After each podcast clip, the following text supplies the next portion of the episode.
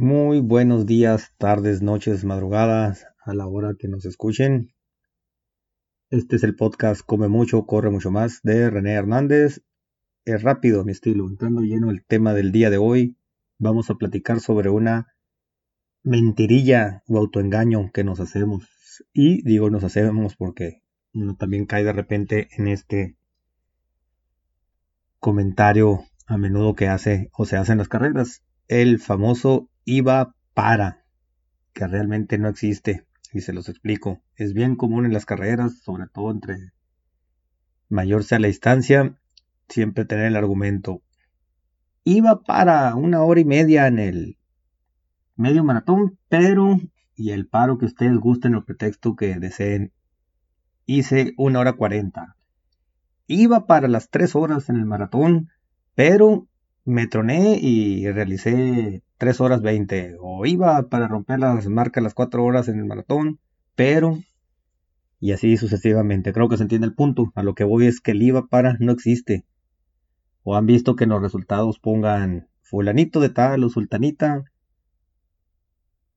Iba para 3 horas, así es que ese tiempo le vamos a dejar eh, en su maratón. No, no importa. O sea, alguien puede salir también, o salen de hecho las carreras como bólido, puedes llegar los 200 metros a 2.51 y qué vas a decir, ah, yo iba para el récord de las dos horas en el maratón, pero los otros 42 kilómetros se me complicó la cosa.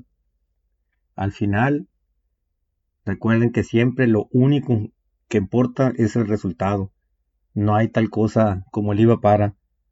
Así que si tú hiciste 3 horas 10, 3 horas 20, 3 horas 40 en un maratón, Hiciste para lo que ibas, no hay más. No hay tal cosa como iba para, o si hay, es irrelevante a la hora del resultado. Y lo mismo pasa para las carreras cortas también, un 5K en cualquier distancia. No hay que autoengañarse, hay que ser realistas, no poner argumentos.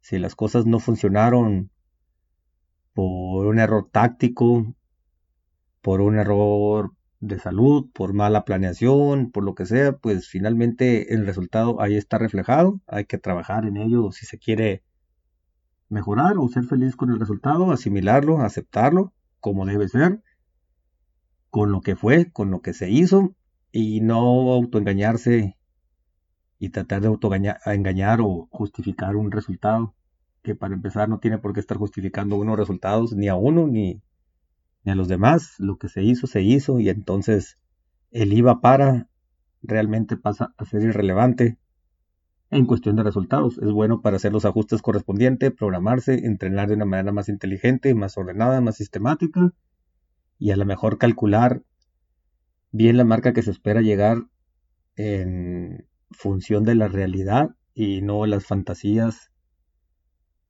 y cálculos que hagan con la calculadora mágica de fulanita, de sultanito, con las ilusiones, con la esperanza, con lo que sea. A lo mejor podemos ser un poco más realistas para no enfrentar esta dura realidad del iba para, nada más que iba para, pero iba para, no más, etcétera, etcétera. Hay que cuidarnos y dejar el iba para en el pasado, ajustarnos a la realidad y meterle ganas para, ahí sí que para que se logren los resultados que queremos y no estar argumentando con esta mentirilla piadosa o autoengaño del corredor del IVA para. El día de hoy fue breve porque ando apurado, pero nos veremos en las próximas emisiones con temas que sugieran, que soliciten y si no, pues lo que a mí se me vaya ocurriendo por ahí